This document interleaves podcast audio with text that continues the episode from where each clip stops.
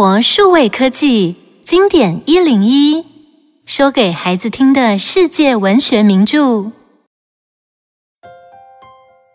书名《柳林中的风声》，一九零八年出版。这本书的作者是英国的肯尼士·葛兰姆。他四岁时妈妈就过世了，所以小时候住在乡下的祖母家。肯尼士长大后在银行工作。他很喜欢写作，所以一边工作一边写故事。他的儿子一出生就有一只眼睛看不见，而且身体不好，常常生病。这本《柳林中的风声》其实就是肯尼士说给孩子听的床边故事。故事里有四个不同性格的小动物，他们在美丽的河边认识，变成好朋友，一起冒险。会发生哪些有趣的事呢？让我们一起听故事吧。春天来了，小河边树枝随风摇曳，一旁开满了美丽的花儿。这一天，鼹鼠在河边认识了一位新朋友，那是爽朗又热情的水鼠。水鼠邀请他踏上自己的小船，结伴去冒险，还提议一起野餐。当他们准备开始大快朵颐的时候，背后的树丛里传来一个低沉的声音：“哎，原来是你们这些小朋友！你好啊，欢先生，这是我的新朋友鼹鼠，欢迎你和我们一起野餐哦。”水鼠热情的邀请，但是獾并没有加入，反而很快的钻回了树丛。别介意，獾先生其实是大好人，就是个性比较孤僻。我还有一位朋友，他喜欢新的东西，也有点急躁。他是住在蛤蟆大厦的蛤蟆。哇，我也好想赶快认识这位蛤蟆先生哦。这一天早上，鼹鼠和水鼠来到蛤蟆大厦，准备拜访蛤蟆。却看见蛤蟆一副愁眉苦脸的样子。嗨，蛤蟆，我带了一位新朋友给你认识，这位是鼹鼠。你好，我是鼹鼠。哇，你的房子好大，好漂亮哦！哈哈哈，那是当然的喽，我的房子可算是整座草原上最豪华的呢。来来来，你们来的正好。跟我一起坐马车去旅行吧。什么马车旅行？你不是前一阵子才刚买了好几艘船，还说要开船去探险吗？不不不，现在我觉得马车比船更好玩呢。走走走，现在就出发。虽然水鼠有些不愿意，却还是被蛤蟆说服了。他们把缰绳套在一匹老灰马身上，摇摇摆摆地出发了。但是没想到路上却出了意外，一辆豪华汽车从他们面前呼啸而过，巨大的引擎声和喇叭声把所有人吓得跌倒在路边，老灰马更是吓了跳了起来，整辆马车啊摔进了水沟。全新的马车，这会儿变成了一堆废铁。哎，大家都还好吧？蛤蟆，快来看看你的马车，现在该怎么办？哎，别管马车了，你们刚看见那辆汽车了吗？呃，我觉得那车实在太帅、太了不起了，这才是我真正想要的啊！因为这场意外，蛤蟆结束了他对马车的喜爱。却又开始对汽车产生兴趣。没多久，河岸的动物们都听到了一件大新闻，那就是蛤蟆从城里买了一辆最新最流行的豪华大汽车了。自从蛤蟆迷上汽车以后，每天都开车出去兜风。因为它太急，又不遵守交通规则，所以不断发生车祸。水鼠、鼹鼠和獾都很担心，于是他们一起来到蛤蟆大厦找蛤蟆。獾一脸严肃地对蛤蟆说：“蛤蟆，你看看你开着车一再闯祸，我们希望你好好的反省，等到你改掉坏习惯以后，我们才会再放你出来。什么？你们不可以把我关在房间里呀！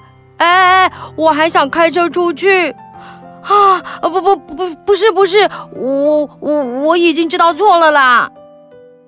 蛤蟆一直喊叫着，但獾还是把房间的门锁上。然后和鼹鼠、水鼠轮流看守着蛤蟆。虽然这个方法让蛤蟆暂时不再闯祸，但是蛤蟆却还是很不安分。这一天，轮到水鼠看守蛤蟆。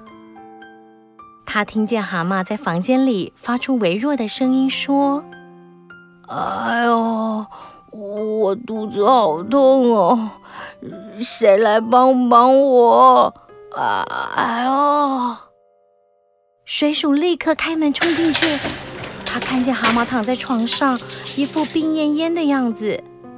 水鼠紧张的马上去找医生，没想到当水鼠带着医生来的时候，发现蛤蟆居然逃走了。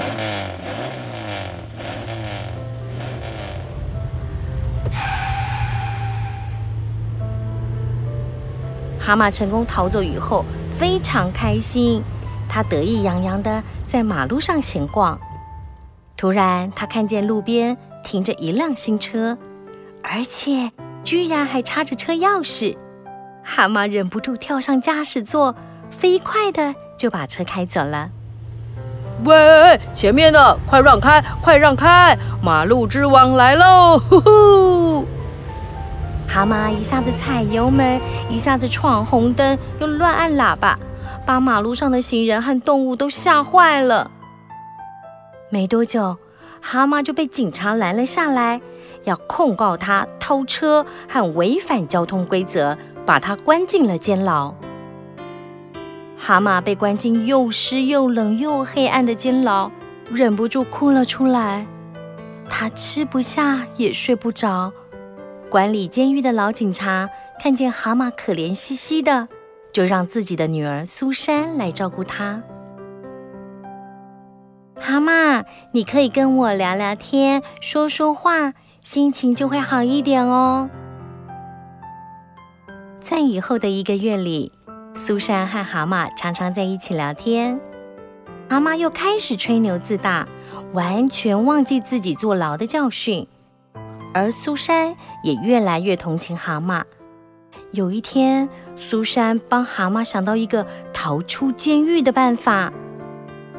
你可以假扮成负责洗衣服的老婆婆，穿上洋装，披上披肩，再戴上一顶帽子，这样应该可以骗过门口的警卫。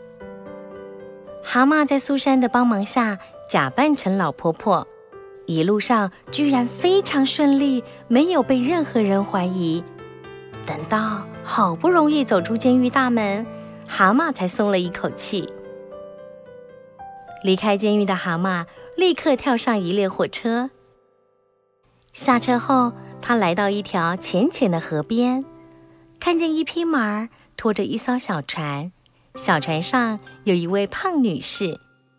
胖女士邀请蛤蟆假扮成的老婆婆上船，但是仔细看清楚蛤蟆的脸之后，胖女士吓得大叫：“天哪！你居然是一只癞蛤蟆！快滚，快离开我的船！”被赶下船的蛤蟆一气之下，骑着胖女士的马儿逃走了。他把马儿卖掉，获得一笔钱，接着走到大马路上，想搭便车。就在这个时候，一辆汽车开过来，停在蛤蟆旁边。车上的人亲切地问：“老婆婆，需要搭便车吗？别客气，上车吧。”“谢谢你啊，年轻人。”大家都以为我是个老婆婆，我真是太聪明了。但是蛤蟆一坐上车，就发现。大事不妙！原来这辆车正好是他之前偷的那一辆。更糟的是，突然一阵强风把蛤蟆的帽子吹走了。他来不及遮掩，只好慌张地跳下车，冲进旁边的森林。蛤蟆拼命的跑，最后跳进了一条河，但是身上的洋装缠住了他的双脚。蛤蟆急忙抓住岸边的一块石头，努力让自己浮出水面。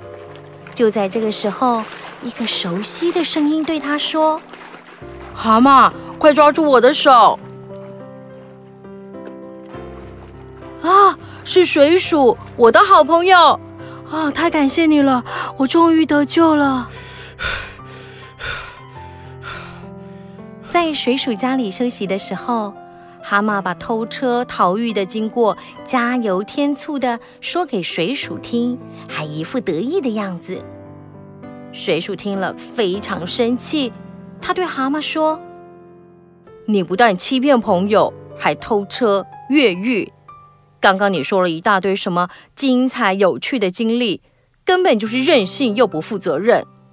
你闯了大祸，现在连家都没有了。等一下，你说什么？我的蛤蟆大厦怎么了？蛤蟆大厦早就不是你家了。自从你失踪以后，那里就被拿着枪的黄鼠狼和白鼬鼠占领，现在已经变成黄鼠狼大厦了。蛤蟆听了，大哭起来。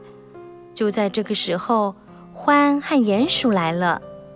他们两个身上都是泥土和干草，一脸脏兮兮的。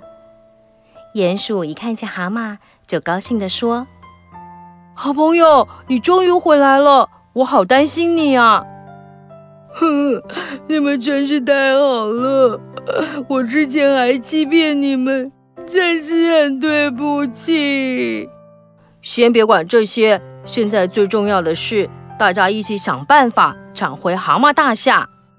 哦，对了，獾跟我刚刚去偷偷查看了一下，黄鼠狼人数很多，又都带着枪，非常危险，我们根本没办法接近房子。蛤蟆一听，马上就垂头丧气地哭了起来。獾安慰他说：“蛤蟆，振作起来，其实。”蛤蟆大厦里有一条秘密通道，是通往餐厅后面的储藏室。这是你爸爸告诉我的。我们可以利用这条通道发动攻击，让他们措手不及。大家听了獾的计划，好像又有了希望，全都打起精神，振作起来。他们手里拿着棍子，准备在今天晚上发动攻击。当獾、水鼠。鼹鼠和蛤蟆弯着腰进入秘密通道时，蛤蟆大厦里的黄鼠狼们正在餐厅举办宴会。他们喝酒狂欢，完全不知道马上就会有大事发生了。朋友们，我们已经抵达储藏室了，现在用力推！獾、水鼠、鼹鼠和蛤蟆推开一扇小门，小心地走出地道。他们紧紧握住木棍，接着獾大喊一声：“伙伴们，就是现在，冲吧！”欢、水鼠、鼹鼠和蛤蟆冲出储藏室，开始攻击。黄鼠狼和白鼬鼠们还没搞清楚发生什么事，就被巨大的声响吓了一跳，接着就是一连串的攻击。啊，好痛啊！啊，救命啊！啊，痛死了！啊，快逃，快逃！房子里一片混乱，黄鼠狼们还以为有几十只动物闯进来，纷纷抱头鼠窜，连武器都忘了拿，一下子就跑得一只都不剩。接着，欢让吓得两腿发软的白鼬鼠们去整理和打扫。他们也出乎意外的非常配合，还不停的道歉。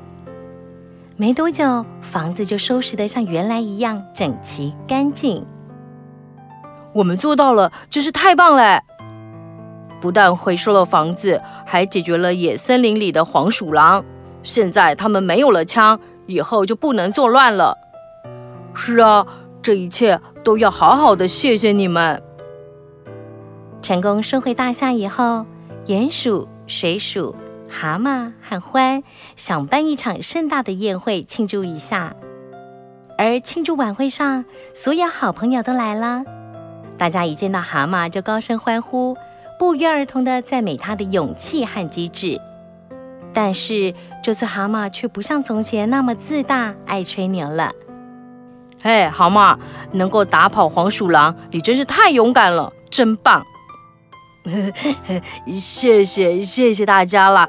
其实这都要感谢朋友们的帮忙，只靠我自己是不可能做到的。我现在知道，就算没有快艇、马车或是汽车这些东西，还是有很多美妙的事情等着我去发现，对不对啊？嗯，就像我们这群好朋友喽，呵，一点都没错。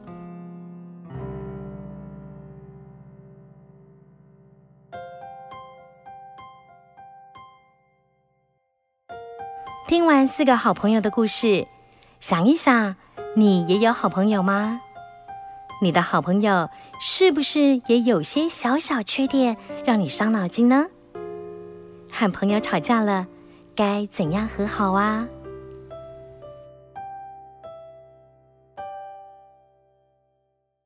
以上内容由有声书的专家生活数位科技提供。